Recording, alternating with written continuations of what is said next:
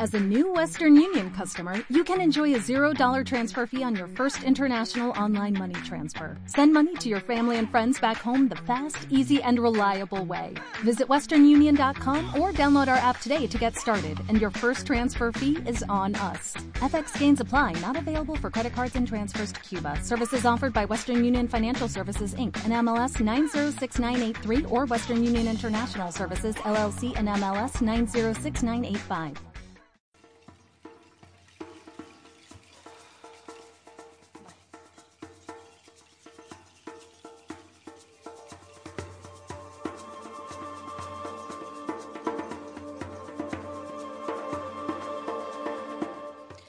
Buenas tardes. Estamos al norte de las letras, en Radio Utopía en el 107.3 de tu FM y en www.radioutopía.es.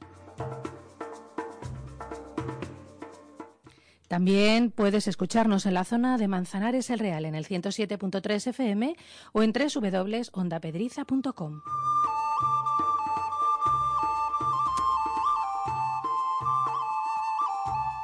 Hoy nuestro programa se titula Este cuento se acabó. Y es porque hoy es nuestro último programa de la temporada, al menos eh, durante unos mesecitos.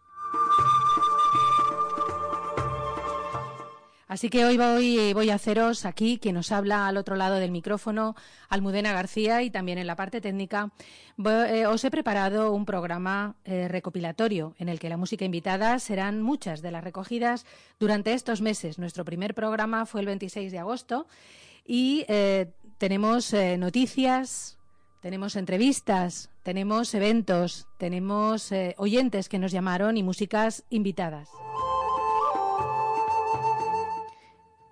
En la música tenemos a Eta James, a Billy Hop, a Nick Cave and the Bad Seeds, a Sandra Mihanovic, a Miquel Laboa, Ana Mitrica, Elena Ninerica.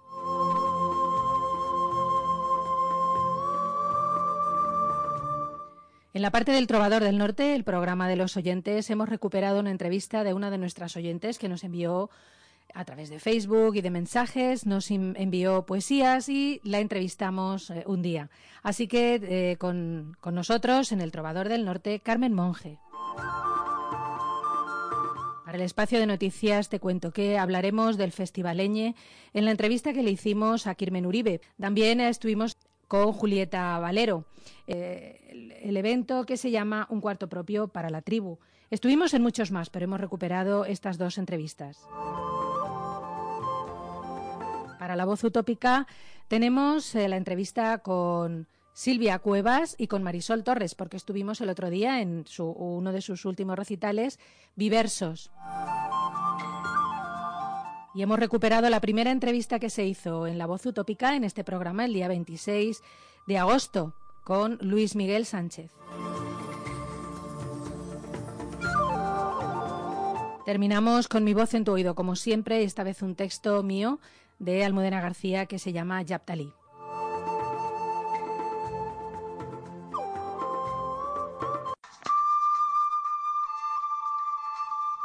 ¿Has perdido tu programa literario?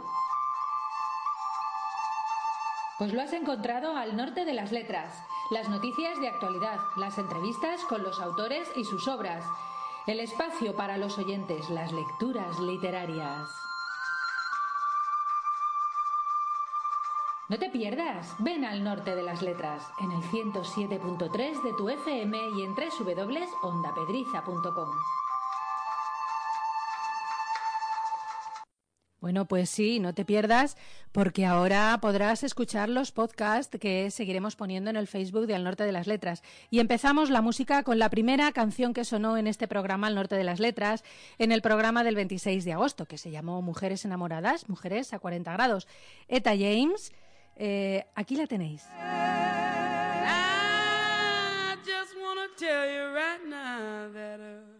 Something's got a hold on me. I really do believe that something's got a hold on me here.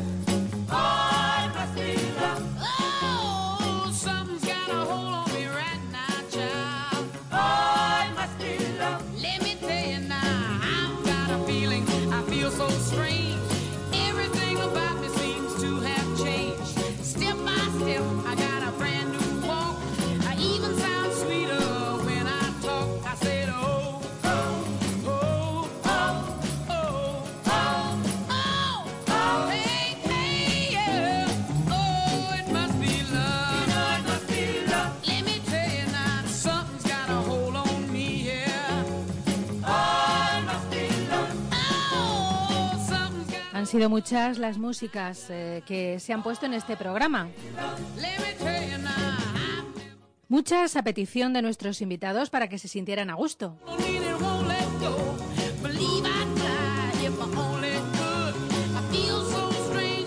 También tuvimos invitados en directo. De ellos vamos a he recuperado eh, los sonidos para que los tengáis fresquitos.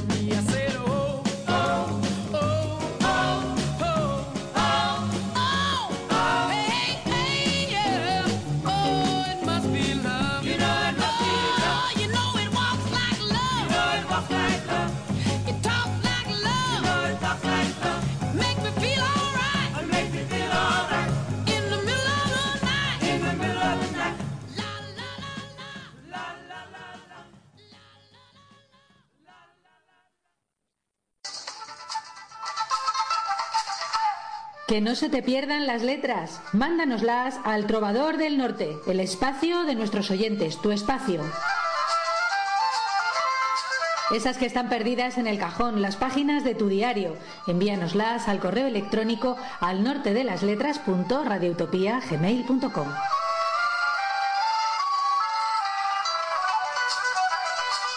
Corre, corre, que se te escapan y se vienen solas. También puedes enviárnoslas al Facebook de Al Norte de las Letras.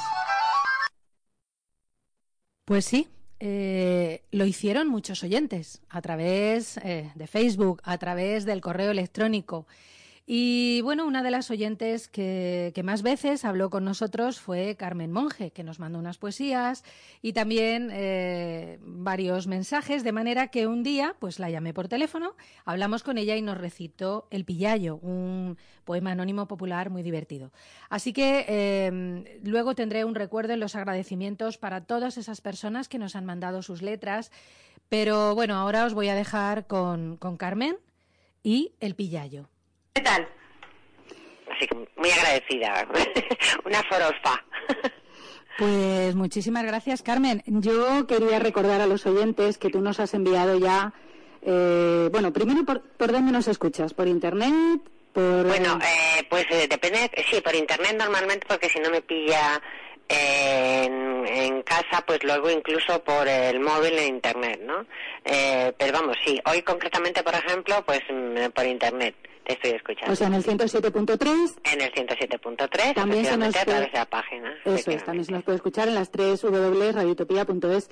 Pues, eh, Carmen, eh, tú me, has, me enviaste a mí tu, tus ganas de comunicarte a través de un correo electrónico que yo voy a, voy a decir otra vez a los oyentes en este espacio que yo he llamado el Trovador del Norte y que el correo es al norte de las letras punto arroba gmail.com.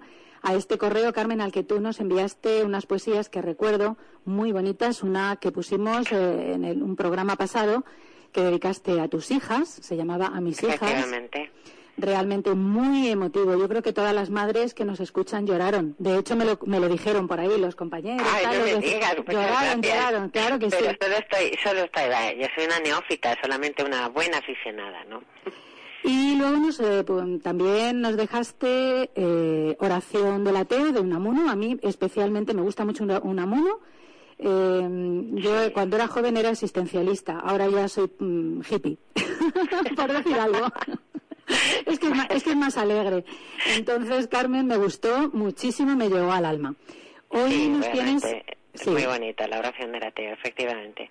Hoy nos tienes eh, preparada una cosa muy bonita. Bueno, nos tienes preparada. Nos la mandaste en su día y yo he querido hoy eh, llamarte, hablar contigo, pero ponerla porque eh, es realmente muy graciosa. Carmen, hoy que estamos hablando de cosechar talento femenino, tienes un talento para recitar que viva la madre que te parió. Bueno, bueno. Qué como barbaridad. de hijas y de madres, pues bueno, como mira, como yo también estoy haciendo incipientes eh, eh, bocetos y mm, relatos, y a este paso termina yendo el programa. Pues claro, Carmen, claro que sí. Si tú escribes cosas, ya sabes que tenemos muchos espacios, la voz utópica, y tenemos, bueno, un montón en el que te puedes añadir. Carmen, querida, muchísimas gracias. De eh, nada, de verdad, muchísimas gracias a ti.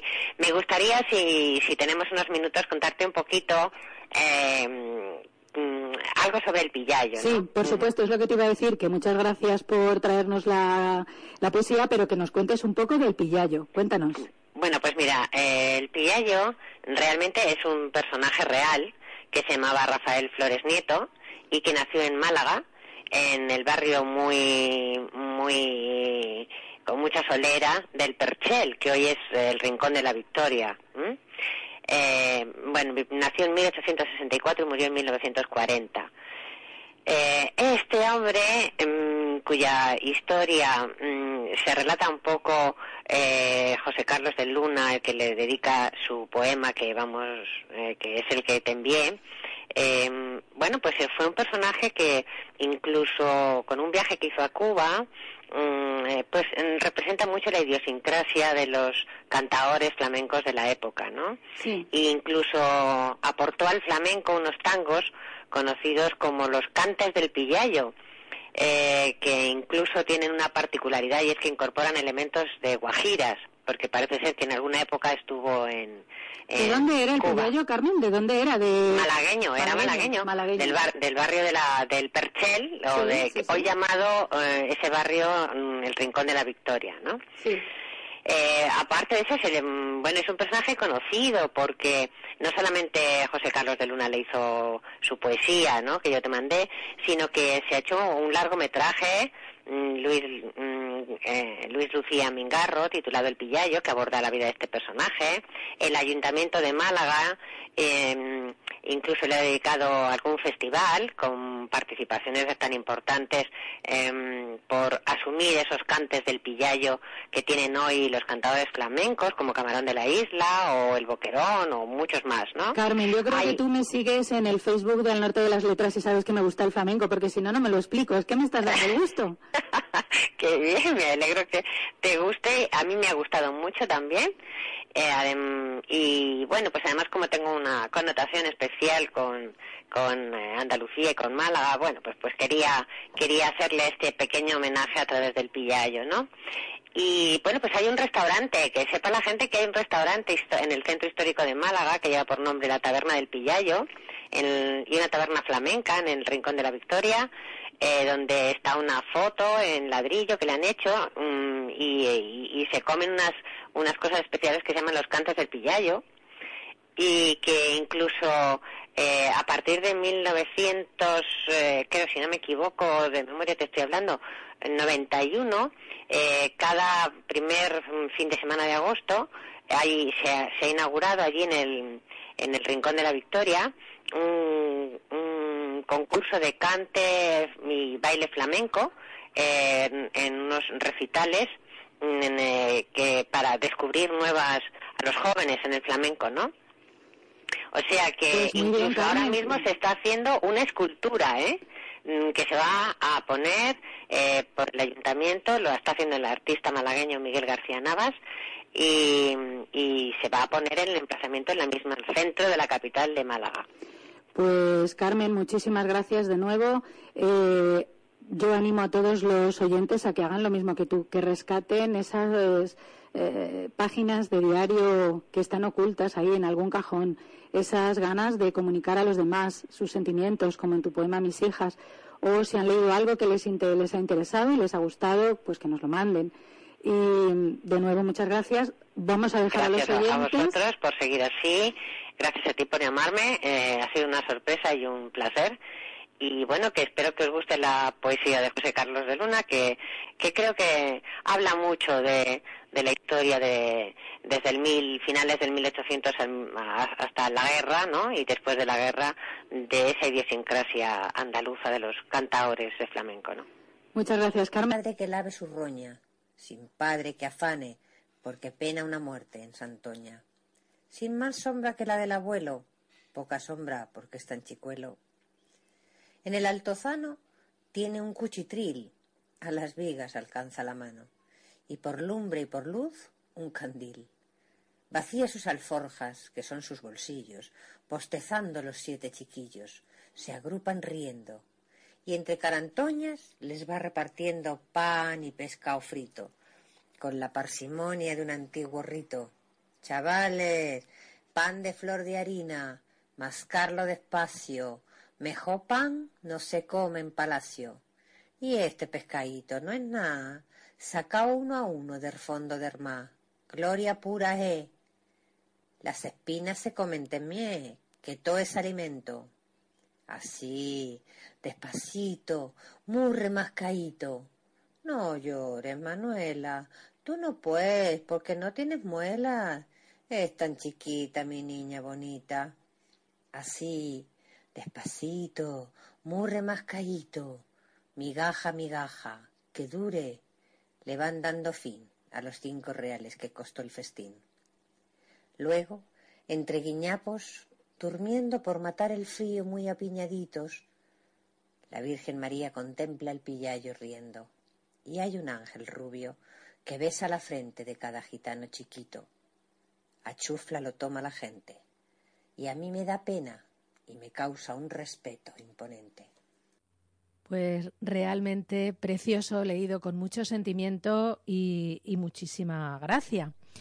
Eh, Vamos a seguir en el programa de hoy. Hemos tenido en el Trovador del Norte a muchísimas eh, personas que nos han enviado sus escritos o lecturas. Desde aquí les mando un beso muy fuerte, como al resto de invitados. Y eh, vamos a continuar con el siguiente espacio que ha sido característico de uno de los que ha sido característico de este programa al norte de las letras, que es eh, Te cuento que el espacio de noticias. En el espacio de noticias hemos nos hemos he hecho entrevistas en muchos eventos, hemos contado muchas cosas interesantes.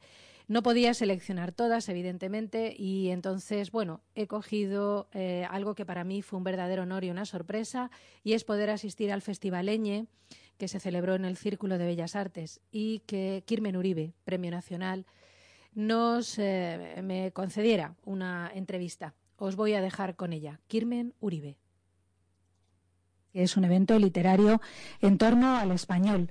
El eh, Festival de la Revista Eñe es una publicación dedicada a la literatura contemporánea que la fábrica lanzó en 2005 y que, diez años y 42 números después, ha publicado textos de más de 400 autores, mayoritariamente hispanos.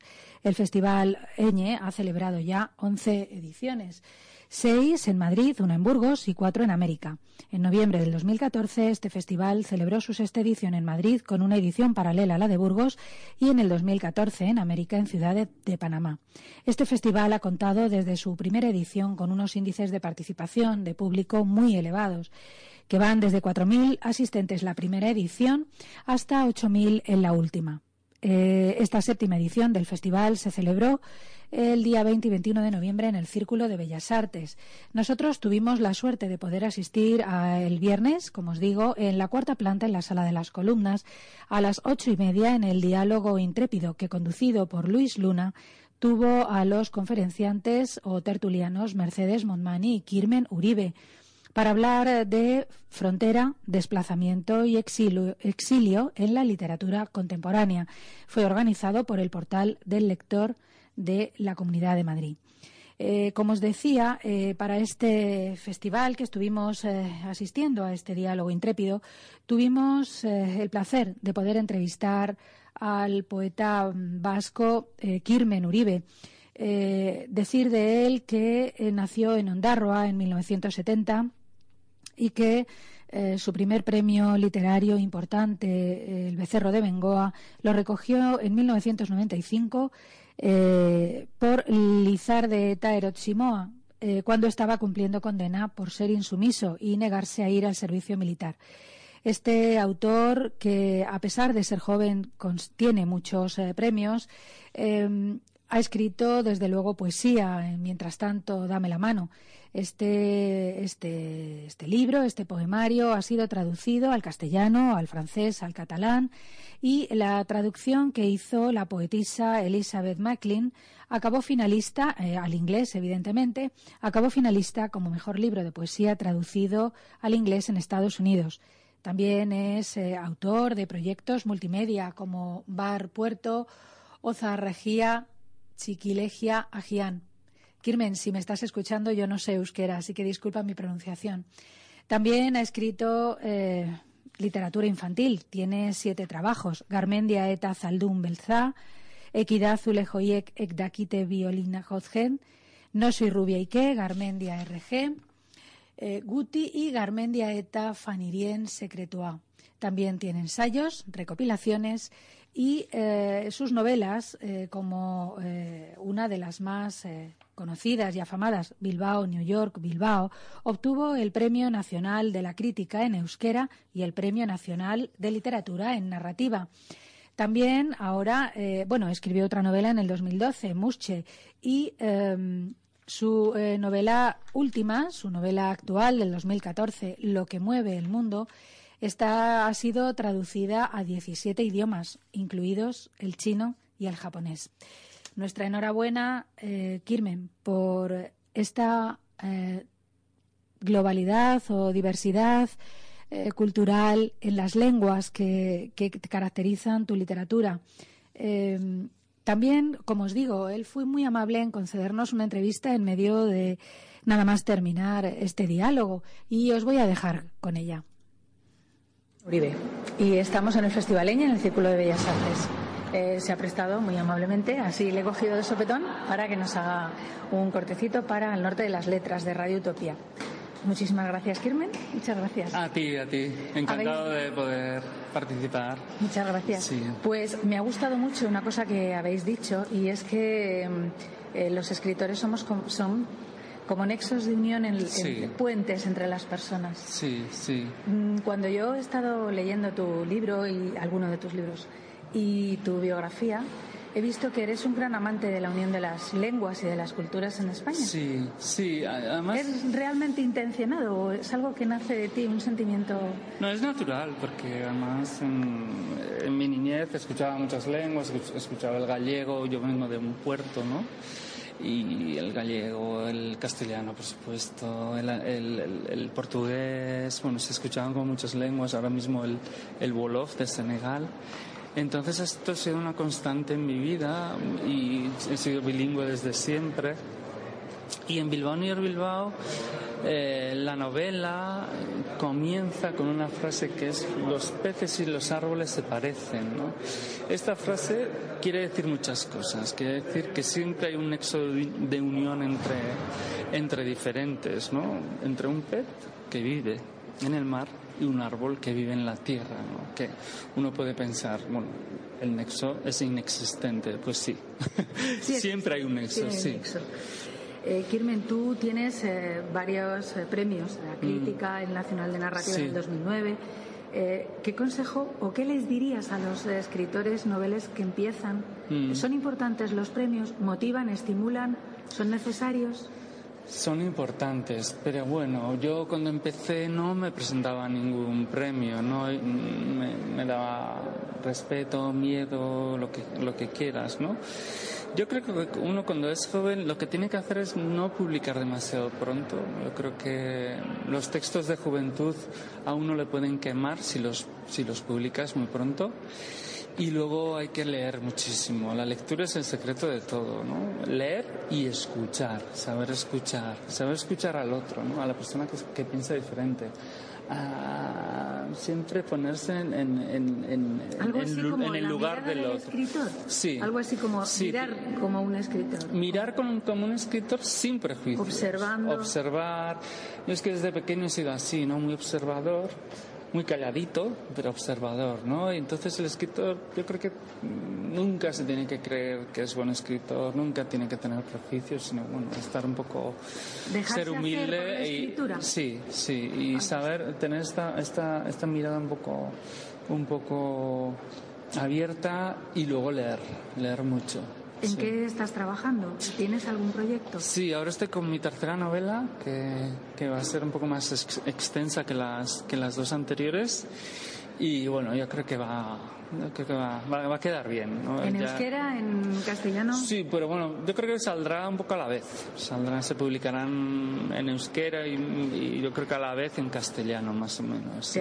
ya te han traducido hasta en chino. He visto que... Sí, sí, en chino, en japonés. Este, bueno, este, traducido en Te hace ilusión esto, ¿no? Sí, estar traducido en casi 20 lenguas es, es, es, muy bonito. Es muy bonito además para un autor de una lengua pequeña y al final piensas, bueno, escribiendo en una, en una lengua pequeña pues uno puede ser traducido, venir a Madrid, tener público aquí también, tener lectores, no sé. Yo creo que el secreto es nada, es ser tú mismo al final. Cuando te estaba viendo en la tertulia estaba diciendo, eh, Kirmen parece como un niño grande. Sí. no, es verdad, es que yo además... natural muy sí, yo evidente. sí, yo creo que además eh, es que mm, soy un poco así, ¿no? Mi padre era pescador, era capitán, bueno, patrón de pesca, ¿no? Lo que se llamaba, llevaba, llevaba el barco él y nunca me dejaba entrar al puerto, ¿no? Le parecía, como el mundo del trabajo, a él le parecía demasiado duro para mí, ¿no? Que era su hijo menor. Y yo creo que soy escritor por eso, ¿no? Por por nunca meterme en el mundo del trabajo, de, de, ser explotado, de ser, ¿no? De que me manden, de que, ¿no? Yo, es que, te estaba viendo y digo... Y por eso soy un poco así, un poco un niño grande, sí. es que te estaba viendo y estaba pensando, eh, realmente él mira las cosas desde un punto de vista diferente. Sí, bueno, trato de mirarlos, sí, trato de verlos de, una manera diferente, pero siempre, siempre abierta y humana, ¿no? Yo creo que es lo más, lo más importante. Además, viniendo del País Vasco, ¿no? Donde la violencia política, pues, ha desunido mucho, ha sido muy cruel y, se ha olvidado un poco de que de, que, de las personas. Entonces yo, yo, estoy obsesionado un poco con, con, con las personas, con ser persona. ¿Tú crees que realmente las letras cambian más que la espada? Sí, claro. hacen una guerra más importante que la espada. hacen una paz. Sí, sí, sí, sí, sí, sí, Y eso también existe. Están los bombardeos, está todo esto, pero también están, están los valores. hay gente que quiere cambiar el mundo, gente muy culta, muy abierta están los dos lados siempre, no hay que olvidarlo. ¿eh? No hay que olvidarlo, de verdad.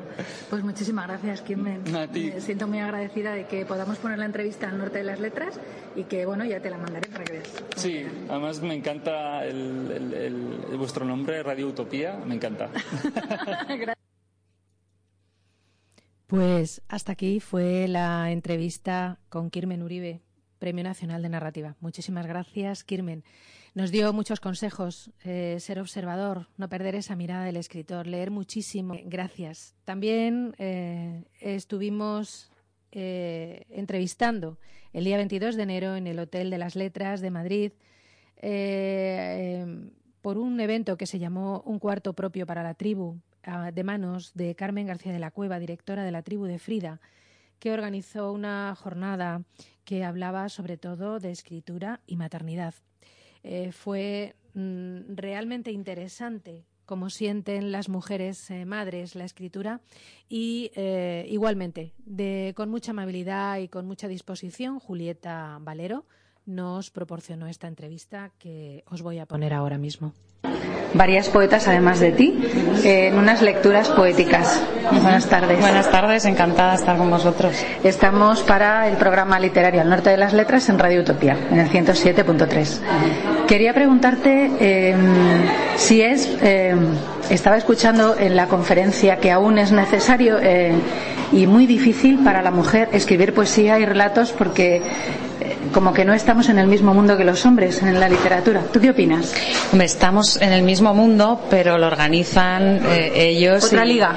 claro, y priorizan los temas que interesan y, en los que se pone la atención. Eh, es una sociedad muy patriarcal. Entonces, bueno, había muchas reflexiones interesantes, pero así resumiendo, creo que ha habido cierto acuerdo en que, en que históricamente la maternidad se ha vivido para las mujeres que creamos como una escisión, ¿no? O creo, o escribo cuando esa escisión no es natural, no sale dentro de la mujer, porque no hay nada más creativo que la maternidad y porque además quien escribe no deja de escribir por ser madre, se modifica como por otras circunstancias de la vida a un hombre, cualquier sujeto vivo, pero no, es algo que forma parte de ti. Esa esquizofrenia viene impuesta sociológicamente por la sociedad en la que vivimos, que a las mujeres nos constriñe o no nos ayuda nada a desarrollarnos en todas las direcciones en las que deberíamos y podemos hacerlo. Entonces, eh, esa es la cuestión, que en la medida que las mujeres participemos más de la sociedad, eh, pues dejarán de ser eh, nuestros temas temas de mujeres, ¿no? Y es muy paradigmático que también si hay, hay dos temas universales, insoslayablemente, la muerte y el nacimiento. Y todos somos hijos de alguien, lo ha dicho Lara Moreno con mucho acierto, ¿no? La escritora. Todos somos hijos de alguien. Entonces, ¿cómo podemos negar o no interesarnos por un tema que nos es absolutamente universal a los seres humanos, ¿no? no eso no tiene sentido. Eh, yo creo que lo que es importante es saber y que la sociedad sepa que no son temas de mujeres y poesías para mujeres, sino poesía en general. Aunque yo creo que un, un, poco la tendencia ahora mismo está en que la poesía es de la mujer, que hay muchas mujeres escribiendo muy bien, poesía sobre todo. Sí, hay un momento, yo trabajo como gestora cultural en una fundación. De la Fundación José Hierro. Dedicada a la poesía, pues te digo que al margen, muy al margen de mi percepción personal, así más, en un sentido más profesional, hay muchas mujeres escribiendo muy bien, muy, muy bien. Es un momento, lo has hecho muy bien, muy de mujeres. No significa que no haya hombres que lo están haciendo muy bien, pero hay mucha más visibilización. Yo creo que siempre la has sabido, pero lo que hay es más visibilización y un, un, medio que propicia y acoge el desarrollo creativo de la mujer un poco mejor que hace unos años, que queda mucho por hacer desde luego que, que, se va en algunos en algunos ámbitos pues hay apuntes y en una dirección más igualitaria también no pero hay muchísimo por hacer en este sentido que hay mucho por hacer crees que es necesario mediante la poesía abogar por estos entre comillas derechos que nos faltan Mira, el debate este de toda la vida, ¿no? De si la poesía cambia el mundo. La poesía, lo decía Paul Celan, la poesía no cambia el mundo, pero cambia la conciencia de los individuos y la suma de conciencia de los individuos generan cambios en el mundo. Por lo tanto, cualquier forma creativa de un ser humano eh, diciendo lo que tiene y siente por decir ante la vida y otro ser humano lo lee y le llega y lo, le modifica como ser humano, pues evidentemente eh, puede colaborar. Pero creo que la vida de las personas se cambia haciendo políticas. Eh, políticas igualitarias e igualitarias, desde luego. ¿Cómo es tu trabajo en la Fundación José Hierro? ¿Qué haces allí? Soy coordinadora de actividades y, y bueno, y gestora cultural. Ahí hacemos pues un centro maravilloso, público, dedicado a, a, la difusión y a la promoción de la poesía. Invito a todo el mundo porque es un bien de los madrileños y de, y de todo el mundo. Vamos, vamos a decir, estamos en Getafe, pero en la web eh, podéis ver cómo funcionamos, la enorme oferta eh, formativa y de actividades que tenemos y que, que, Getafe está muy cerquita, en cercanías. Yo estuve hace poco, estuvimos en un acto solidario, mmm, necesarias palabras por sí, Nepal, sí. estuvimos allí y la verdad que ese centro es como muy acogedor sí. y muy y bonito. Es un milagro que es verdad en un mundo donde se niega tanto la cultura y lo no mercantilmente productivo, cuando la poesía es algo tan minoritario, ¿no? Y, y tan poco productivo a nivel pecuniario, ¿no? Como, como elemento para comerciar, que sepa la gente que hay un lugar en el que las administraciones públicas, bueno, han puesto un edificio, unos medios y unos profesionales para trabajar en eso y hay un, muchísima gente implicada y un ambiente de, muy, muy bonito, muy horizontal, ¿no? De compartir el hecho de, de, la necesidad de escribir y del interés por la literatura. O sea que, que acercaros, que merece mucho la pena. Pues ya para terminar y no entretenerte más, Julieta, te agradezco mucho esta entrevista. Eh, ¿En qué estás trabajando? ¿En qué está trabajando Julieta Valero ahora mismo? Yo escribo poesía, básicamente. Entonces estoy escribiendo pues... me, me, me, suponía que íbamos a terminar en esto. Yo estoy escribiendo poesía, bueno, siempre uno escribe artículos críticos, vas haciendo cosas, pero vamos, que lo, lo que es troncalmente lo que yo siento como, como cosa creativa propia es la poesía y, y, bueno, como yo también, como muchas mujeres que estamos aquí, he sido madre no hace tanto, pues muy atravesado, ¿no? Por, por todo ese replanteamiento de, de los conceptos de la vida, de la muerte, del miedo, de la afectividad, de la ¿Con idea de unirlo en un poemario o escribir pues por escribir como siempre hacemos? No tengo ni idea, eso te lo va diciendo lo que escribes, ¿no? Ya veremos, pero, pero sí, sacando eso, claro, construyendo. Pues enhorabuena por tu, tu maternidad. Muchas gracias por la entrevista. A vosotros. Gracias.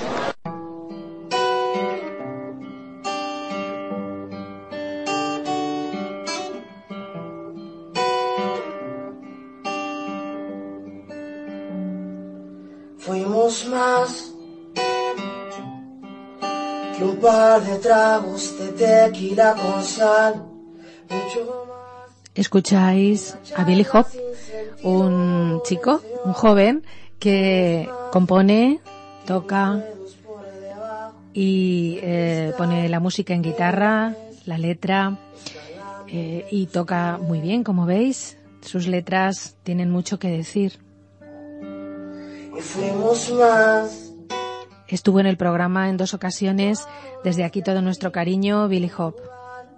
mucho más íntimo que un baile de vals y fuimos más que esa prisa por arrancarte las bragas y crear un terremoto sobre la cama.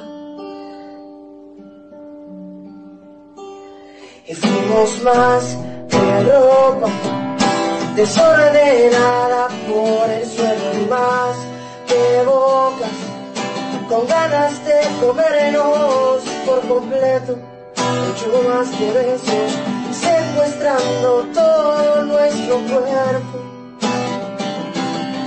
secuestrando todo.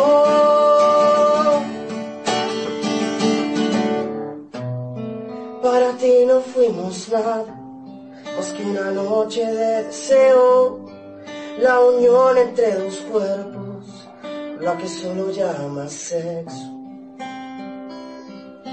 Más. Y para mí no fuimos todo. Fuiste la luz de mi cueva, la cuerda que sujeta mis ganas de vivir en esta vida de mierda. Quédate no te vayas todavía. No me has dicho tu nombre y cómo te ganas la vida. Dime si vas a volver, aunque sean otro rostro. Aunque sean otra piel. Aunque sean otro rostro. Aunque sean otra piel.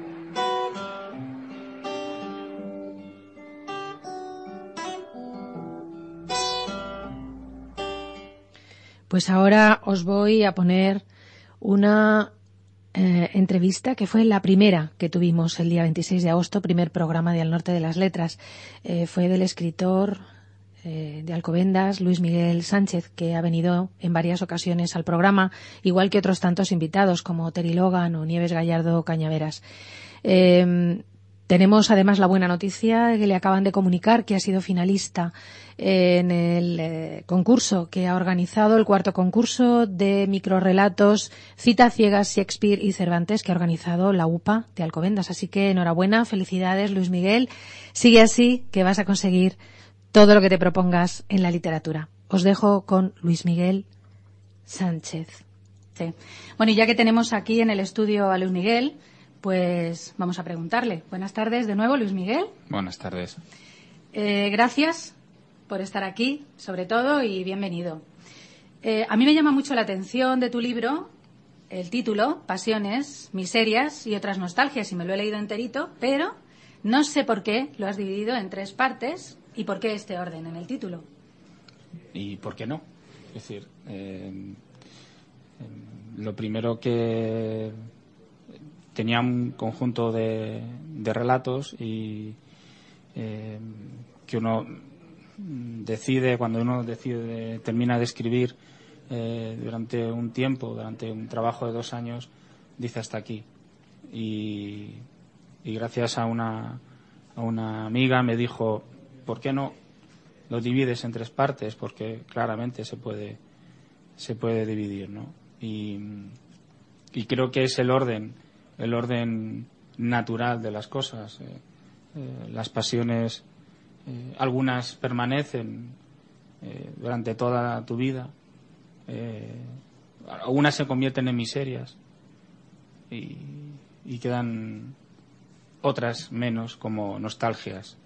Y, y, hablo de mis pasiones, de mis miserias y de mis nostalgias. Por eso ese título y no por, el, no por otro orden. Por lo que acabas de decir, te ha pasado un poco eso que decía yo antes que nos pasa a todos cuando escribimos, que llega un momento que sigues y, corrigiendo y editando y editando y corrigiendo y dices, bueno, ya, ya, porque si no. Hasta aquí, sí. Bueno, quería hacerte otra pregunta porque es muy curiosa la portada de tu libro, que por cierto podemos decir a los oyentes que pueden comprarlo en la web de la editorial que es www.eltallerdelpoeta.com y ahí, bueno, pues pueden ver la portada que es muy curiosa. Cuéntame el motivo de esta portada. Cuéntame un poquito cómo es, sobre todo, que los oyentes de momento no nos ven, hasta que no, como Gila, inventemos la radio en color, de momento no nos ven. Eh, bueno, la verdad es que la portada es eh, no es casual porque eh, figuran diferentes te quiero en muchos idiomas. Eh, es una portada que corresponde a, una foto que hice hace unos años en un pequeño eh, parque que tiene París, que llaman el Parque de los Enamorados, y eh, viene alrededor de unos 250 te quiero en 250 idiomas diferentes, supongo que habrá más en el mundo, pero por lo menos los más conocidos. ¿Por qué he cogido esta, esta parte? Porque viene en varios de los idiomas de, mi país. Viene en catalán, viene en euskera y viene en castellano. Eh, considero que, que las lenguas están por encima de cualquier ideología política. Eh, creo que sobreviven eh, a cualquier situación o coyuntura mm, política y, creo que el problema no son las lenguas, sino es el uso torticero que se haga con ellas. ¿no? Entonces, eh, creo que a lo largo del libro, que, que de alguna manera es a lo largo de la vida que he tenido, de la, mm, a través del amor que he podido conocer distintas partes de, mi país, pues he podido em, acercarme mucho más a ella, eh, quererlas y, el libro eh, tiene varios guiños en ese sentido, ¿no? en este tipo de, idiomas que me encantaría, que como español me encantaría dominar, pero no, no domino. Yo creo que a la mayoría de los españoles no nos gustaría. Eh, la verdad que me parece un detalle muy entrañable, que, toda la parte física, la maquetación y demás tiene mucho que ver con el contenido y con tu propia experiencia.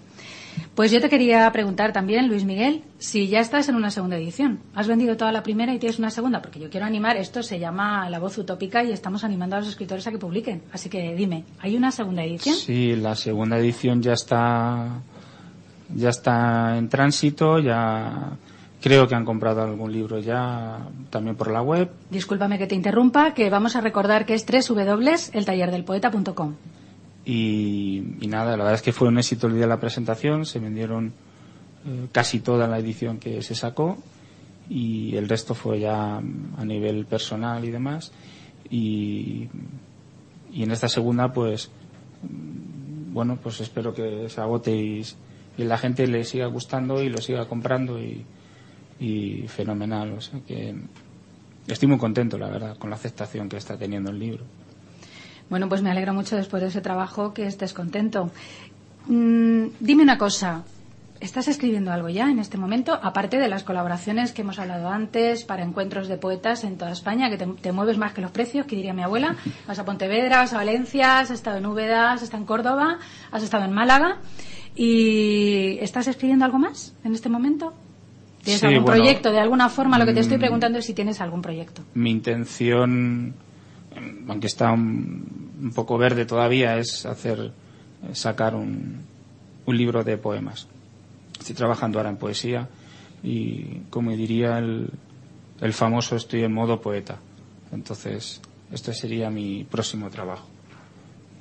Oye, y una cosa que se me, se me ocurre preguntarte ahora que me dices lo del modo poeta y tú que escribes, has escrito relatos, estamos hablando de tu libro de relatos.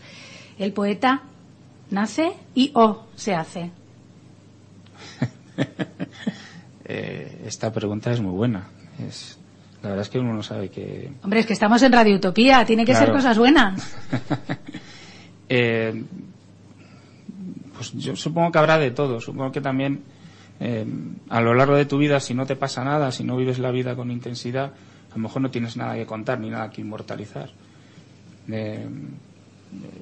tengo 40 años recién cumplidos y, mi vida ha sido realmente intensa. No sé la vida de los demás, pero a lo mejor mucho más intensa, pero no tiene necesidad de inmortalizarlo. Yo sí.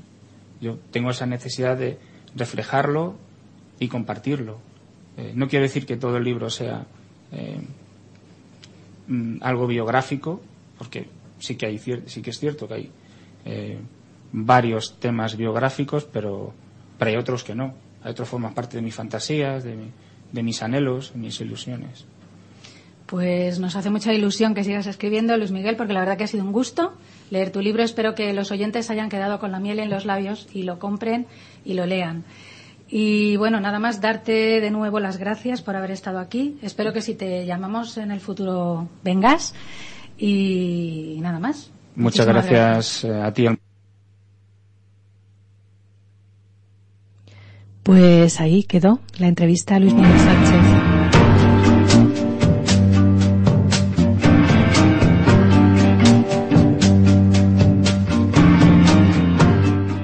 Ahora estamos escuchando a Nick Cave and the Bad Seeds Spell. Through the woods and frosted moors, as the snow-caked hedgerows led down de nuevo, enhorabuena a Luis Miguel Sánchez por esta noticia que ha tenido estos días de haber quedado finalista en el concurso de microrelatos Cita ciegas, Shakespeare y Cervantes, de la UPA de Alcobendas.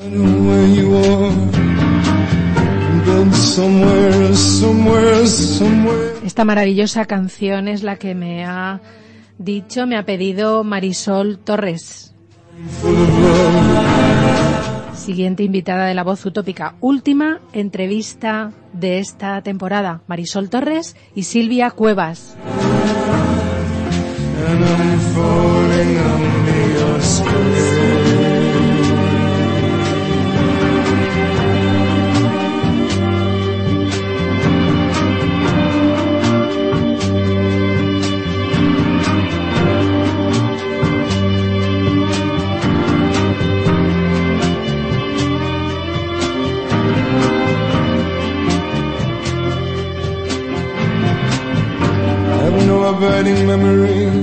Y cómo no iba a ponerle yo a Marisol Torres y a Silvia Cuevas las piezas musicales que les eh, gustasen, si iban a ser la última entrevista de la temporada.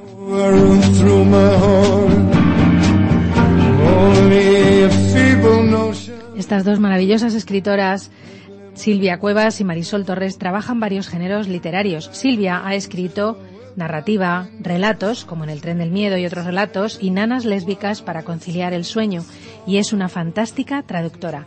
En poesía es maravillosa. ¿Qué decir de Marisol Torres? Pues que ha escrito novela negra y relatos, pero también, como vais a comprobar después en unos instantes cuando os lea unas poesías y escuchéis otra recitada por ella, que también es una maravillosa poeta.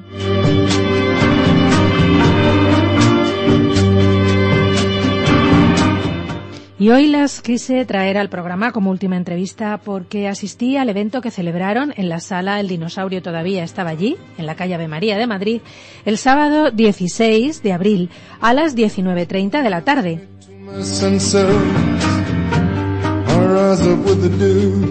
Un recital de poesía erótica llamado Viversos fueron acompañadas a la guitarra que ponía música a sus poemas por Santiago Paredes.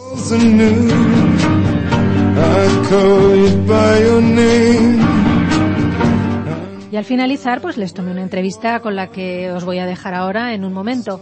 Eh, agradecerles desde aquí que me concedieran este ratito para poder cogerles la entrevista. Fue un festival, mm, un recital, perdón, em, precioso, sensorial, que creaba sensaciones. La sala estaba abarrotada y todo fue em, eso, mm, rozando o eh, hirviéndonos la sensibilidad.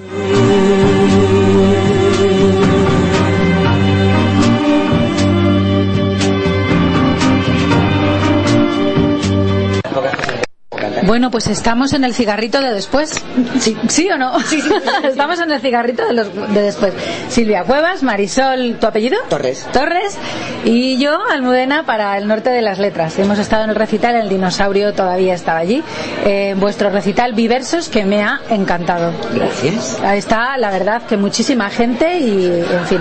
Sí. Preguntarle a Silvia desde cuándo escribe es como preguntarle desde cuándo anda. ¿Y tú, Marisol? Yo escribo hace mucho tiempo, pero poesía hace cuatro años. Yo, yo soy de largo recorrido, yo soy más de novela y de matar y eso. Pues tienes una poesía que realmente conmovedora las dos, ¿eh? Muy bonita, se, se erizaban los vellos y se saltaba el corazón. Qué. Muy bonita. Eh, contarme algo de cómo hacéis estas poesías. No os ponéis a escribir como el folio en blanco no es vuestro problema, ¿no? No, no, Ya. no. Yo, desde luego, me surge, me rondan las maripositas por ahí y no sé si es hambre o qué, y digo, no, me siento y sale algo. Eso me lo apunto. La mejor dieta. Sí, no, y bueno, lo de escribir llevo escribiendo desde muchísimo tiempo. Y no te creas, poesía erótica sí que no la he mostrado mucho, se me conoce más por poesía social, Sí. Pero porque es más, es más íntimo, aunque sea erótica, es íntimo, porque hay mucho, no, bueno, no quiero decir autobiográfico, pero sí que siempre hay algo tuyo en cada poema. Yo he leído tu libro El tren del miedo y otros relatos y como, como narradora la verdad que también son conmovedores, ¿no? Yo creo que tocas un montón los sentimientos.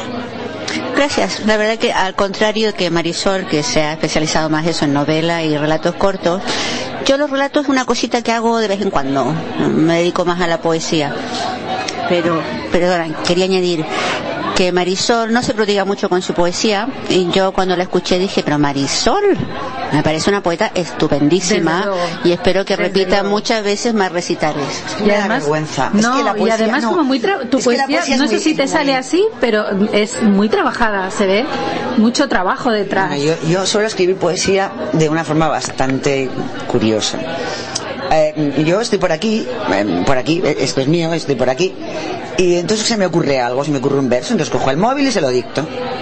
Y luego, lo hago ya en casa, la termino, ¿no? Pero, a ver, cuando uno viene del mundo del relato, de la novela, que todo es ficción, uno sale tranquilamente a un escenario y lee lo que haga falta, porque es ficción. Pero la poesía no es ficción, la poesía es sangre. Y entonces a mí me da un poco de... Aunque no me parezca, ¿eh? Pero a mí me da un poco de vergüenza. Y esta tarde más, que de repente estaba yo diciendo, fóllame, y mi madre en la ventana. Damos fe que eso así desde. Madre mía de mi vida. Pero bueno, llevo muy poquito tiempo escribiendo poesía, no he publicado poesía, no me atrevo a publicar poesía, me da... ¿Y has publicado relato y novela? He publicado relato y novela, sí. Cuéntanos. Pues he publicado una novela negra a los años del coma, que funcionó muy bien. Luego publiqué un libro de relatos que se llama Cabotaje. Y ahora tengo una novelita mm, que se llama Boyas para señalar un naufragio, como el cuadro de Turner, que saldrá después del verano. Si no me ahogo en el barco este verano, que no tengo barco, ¿eh? Claro Pero- que no, pero- claro que no. pero navego, me gusta navegar. Silvia, ¿tú qué más has publicado? Hemos, eh, hemos eh, hablado del tren del miedo, libro de relatos, ¿qué más cosas? Bueno, más recientemente una mm, colección de relatos eróticos lésbicos, las nanas. Nanas lésbicas para conciliar el sueño. Y bueno, también tengo un par de diccionarios y libros de investigación porque realmente eso es lo que da dinero. Y varios poemarios ya. El primero lo saqué en 94, así que... No, llevo tiempo con esto.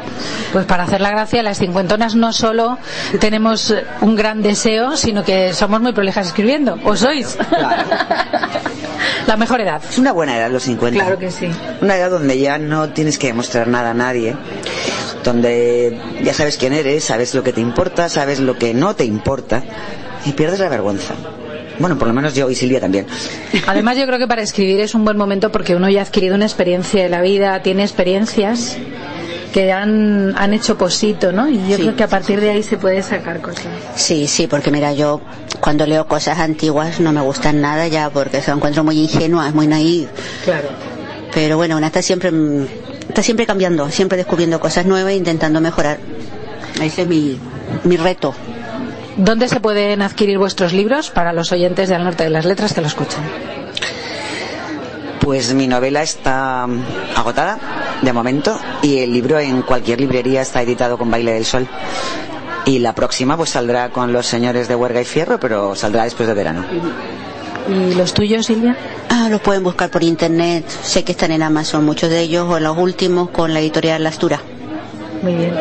Pues muchas gracias, chicas guapas, poetas y escritoras. Muchas gracias a ti. Gracias por este recital. Te has divertido. Me he divertido, más que divertirme, me ha conmovido profundamente. Yo creo que la poesía tiene que producir sensaciones y muchas veces me perdía en la belleza de la musicalidad por el contenido, ¿no? Era una lucha entre el contenido y la belleza. Me ha encantado, de verdad. Muchas gracias. Gracias, a vosotras. gracias. Pues sí, realmente conmovedoras. Os voy a dejar ahora con una poesía que, que, le grabé allí mismo. Os pido disculpas por el ruido de fondo. También después escucharemos las de Silvia Cuevas. Pero realmente merecía la pena cogerles a ellas su propia grabación. Así que eh, os quedáis escuchando a Marisol con Dime. ¿Cómo plasmar en letras el tacto de tus dedos? Esa sutil presión en mis pezones, los marjales que inundan el abismo caliente de mi carne. Dime, ¿cómo escribir la seda de tus labios, tus dientes cercenándome la carne, tu sabor inundándome la boca, tus uñas arañándome la espalda? ¿Cómo escribirlo, dime? Escribir que mis manos el mar, que mi saliva ríos, que mis brazos mordaza, que mi boca te sorbe, que mis piernas te anclan, escribir mi nariz, saturada de ti, cómo se arquea tu espalda al romper de mis uñas. Escribir que tu boca se ha clavado en mi cuello, que mi cuerpo tu casa, que mis rodillas, que tus hombros, que mi hígado, que tu espina dorsal, que tus ojos, los abismos de Júpiter, mis manos, tu boca, mi corazón, tu saliva, tu sexo, mi sexo, un agujero negro se nos ha derramado y explota, explota en mil pedazos. ¿Cómo escribir ahora de tus pulmones bala, de las caricias lentas, del dulce olor a sexo que conquista mis sábanas? ¿Te apetece un cigarrillo? Pues voy a leeros otra poesía de Marisol Torres que me gustó mucho, pero no pude tomarla allí por el, por el exceso de ruido. Y se llama Clavarte los pezones. Clavarte mis pezones en la espalda mientras el viento corre y nos envuelve, alejarme después, sentir tu ausencia y acercarme un instante, pegarme a ti cual lapa, clavarte los pezones en la espalda, deslizar por tu cuello una caricia, saber que sientes un escalofrío, porque sé que no puedes ni tocarme a más de cien kilómetros por hora. Un saludo con muchísimo cariño, Marisol. Ahora os voy a dejar con la canción que me, que me eligió Silvia Cuevas y es Quéreme de Sandra Miganovich.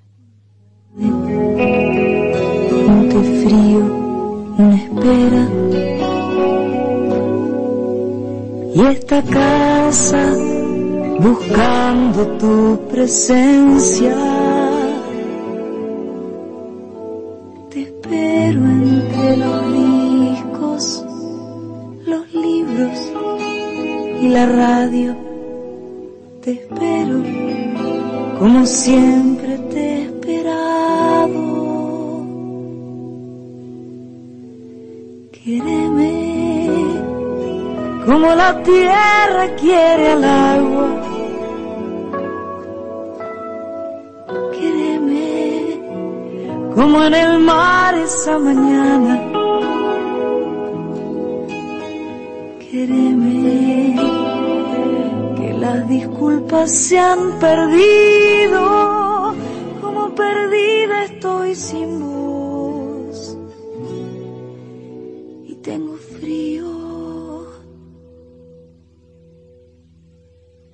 Vuelvo a calentar agua, suena un timbre,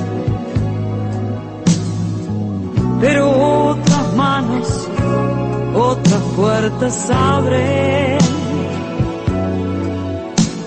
Volando en tu recuerdo, de pronto me di cuenta que el agua se ha enfriado ya.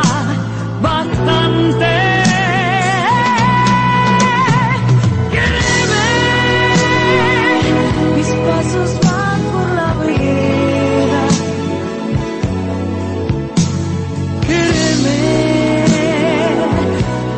Tu casa queda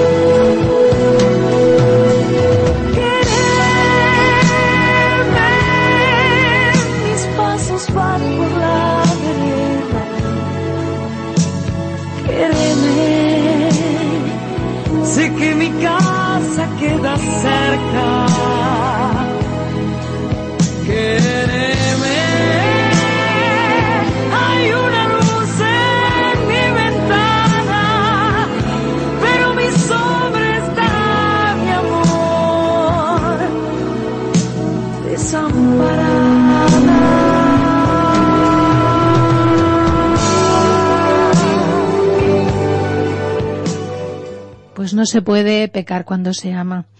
Así que la poesía de Silvia Cuevas, que viene ahora, que escribió un Viernes Santo, se llama Confieso que he pecado. Viernes Santo.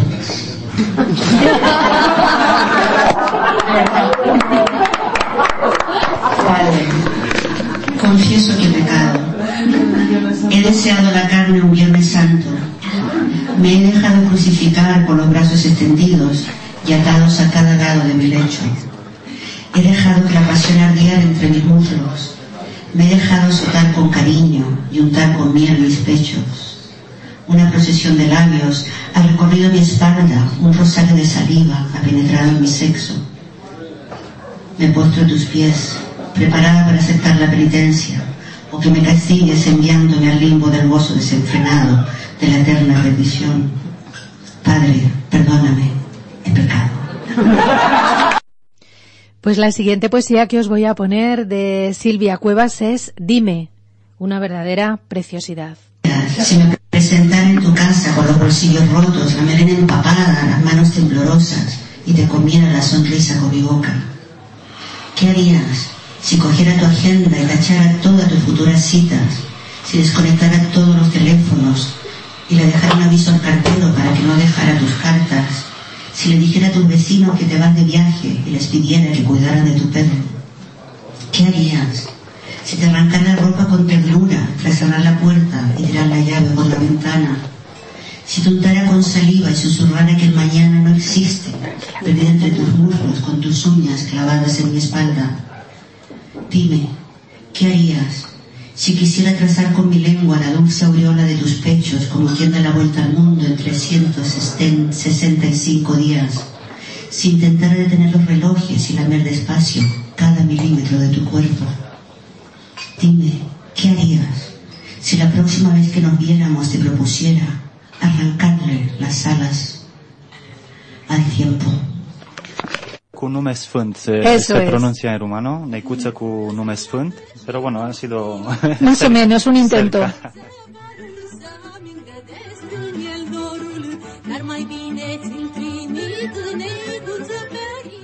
Pues sí, un título imposible para mí. Este fue el día en que tuve el, el gusto y el honor de recibir a SARS. La próxima vez que vengáis, yo ya seguro que lo sé pronunciar. La Asociación de Poetas Rumanos. Bueno, es una asociación cultural en general. No nos podéis ver, pero estamos hablando sobre todo. Nuestra amiga, mi amiga Ana Mitrica, que también estuvo con Elena Ninerica. Qué bella la cultura, qué bella la música y qué bella la poesía que une a las personas.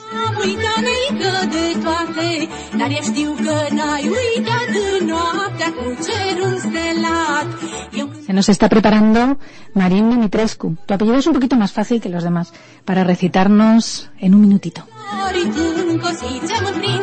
Pues sí, eso fue ese día, el día que tuvimos aquí a los poetas rumanos de Asars de gran calidad y gran calidad humana, no solo poética.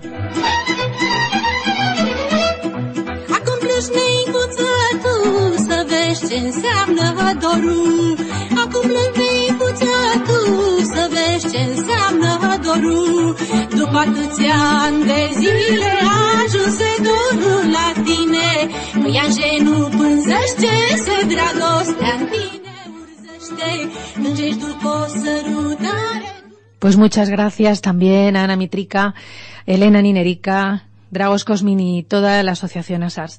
Ahora ha llegado el último Mi Voz en tu Oído de esta temporada. Eh, he escrito algo para vosotros que se llama Yaptalí, golondrinas. La bandada, como acostumbra, irrumpe y gorjea descarada y atrevida a un solo compás. De estos seres que persiguen desesperados la solidaridad y cálida acogida de otros vientos, solo unos pocos superan las rachas y nubes en el cruce de océanos. Pero les empuja la selección natural. Invierno tras invierno, soportan los trasiegos de llantos para la perpetuación de su especie sin nidos, refugiados.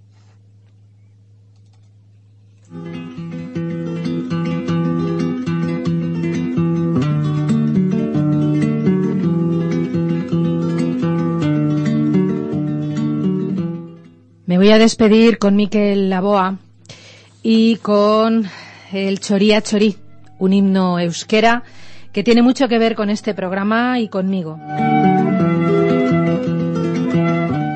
Voy a aprovechar este ratito para hacer los agradecimientos y la despedida, que hoy será diferente a las demás. Ya no es una utopía que me esperéis o que pongáis cada miércoles al norte de las letras, pero sí espero que estéis si hay una segunda temporada. Mi agradecimiento enorme a todos los invitados. Sin, sin, ellos no hubiera podido hacer este programa en el que me he divertido y he aprendido. Gracias también a esta casa, a Radio Utopía y también a Onda Pedriza. Y ahora, bueno, mi recuerdo para todos ellos, voy a nombrar a todos los invitados que han pasado por el programa, por orden de aparición. Luis Miguel Sánchez, Terry Logan, Federico Correa Gil de Viezma, Hipólito Bolo García, Armando B. Ginés, Cristina Gener, Daniel Santamera, Nieves Ardite, Nieves Gallardo, Carmen Monge, Miguel García Freijanes, David López Rodríguez, Tino Cuadrado Valero, Fernando Luis Pérez Poza, Marcelo Safores, Asociación Papel y Pluma, Asociación Brocal, Asociación ASARS, José Enrique Alonso, Isabel Rezmo, Inma J. Ferrero, Antonio de las Heras, Sergi Lanuit, Carlos Rojas Buendía, Eva Yarnoz, Miguel Ángel Curiel,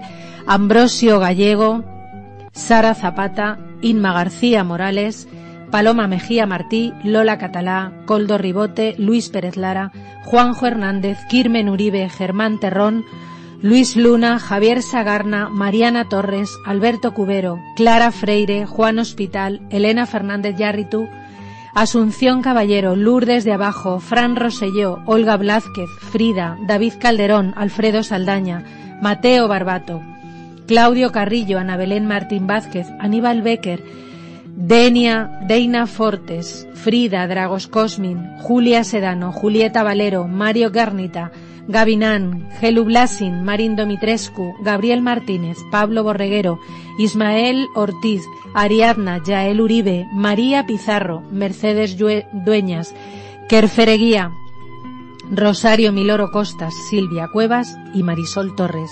Los músicos que estuvieron aquí en directo fueron Singer, Billy Hop, Losbo, Ana Mitrica, Elena Ninerica, Rondo, Lourdes de Abajo.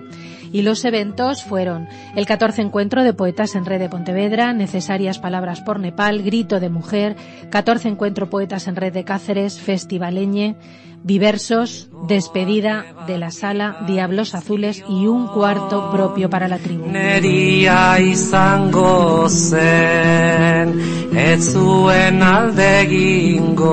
Si le hubiera cortado las alas, sería mío.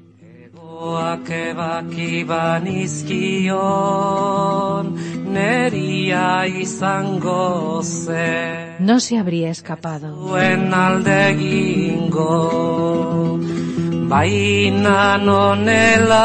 Pero así, ya no sería pájaro.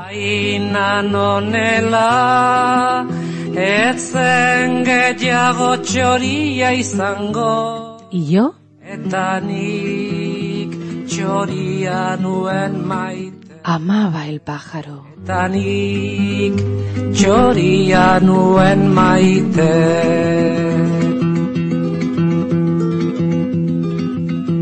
Egoak ebaki banizkio. Con alegría y agradecimiento despido este programa de hoy porque este cuento se acabó.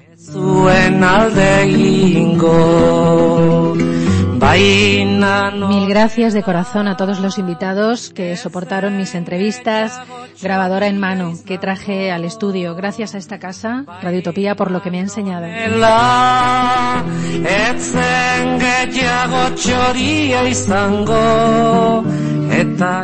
Yo también amaba el pájaro y si le cortaba las alas, no se habría escapado. Pero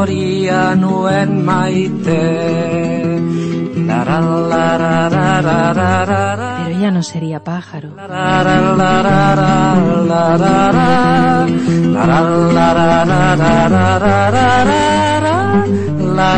Dentro de un ratito tenéis el podcast en el Facebook de Al Norte de las Letras. Gracias a todos los oyentes, un beso, hasta siempre.